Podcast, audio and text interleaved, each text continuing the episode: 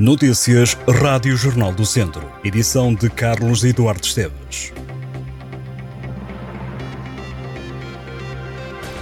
É a partir desta terça-feira que a GNR realiza uma operação de sensibilização junto da comunidade escolar e de fiscalização nas fronteiras terrestres no âmbito das deslocações em viagens de finalistas.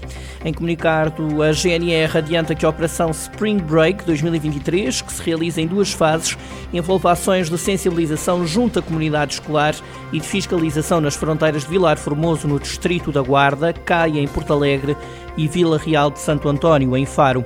De acordo com a GNR, o objetivo da operação é a prevenção de comportamentos de risco por parte da população jovem que se desloca nesta altura do ano para o sul de Espanha e para a Catalunha em viagem de finalistas. Na primeira fase, que decorre entre terça-feira e quinta-feira, a GNR vai realizar ações de sensibilização junto dos mais jovens sobre o consumo de drogas e de álcool entre os dias 3 e 14 de abril, uma altura em que decorrem as férias escolares do fim do segundo período e muitos jovens aproveitam para realizar viagens de finalistas.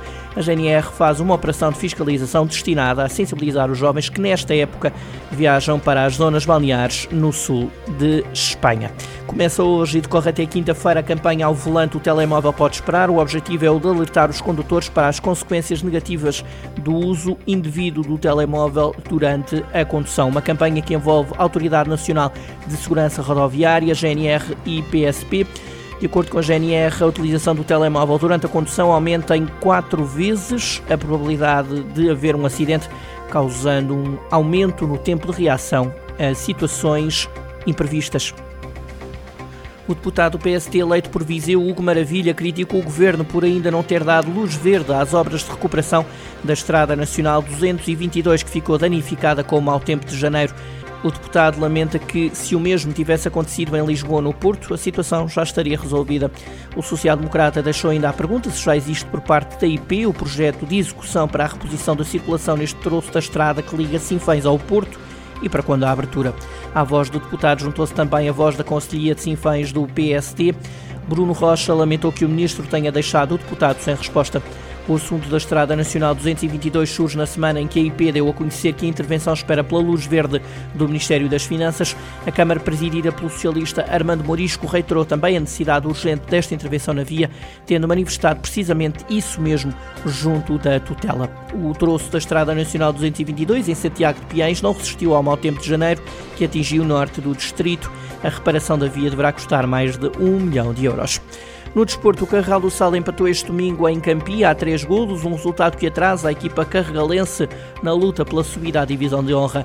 Na décima jornada da fase campeão da primeira divisão distrital, o Carral do Sal deixou dois pontos e permitiu a aproximação da Sampedrense, que ganhou em casa a Oliveira do Douro por 3-0.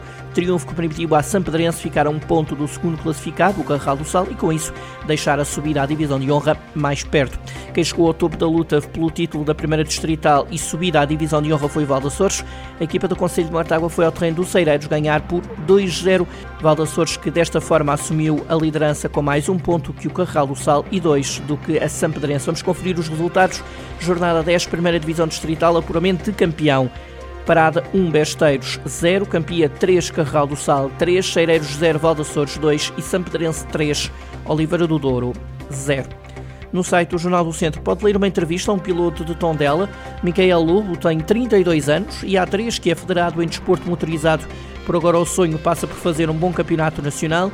Outras ambições exigem outra capacidade financeira, até porque assume Micael Lobo este é um desporto caro. O piloto de 32 anos confessa que um acidente fê-lo pensar desistir e que reza antes das provas.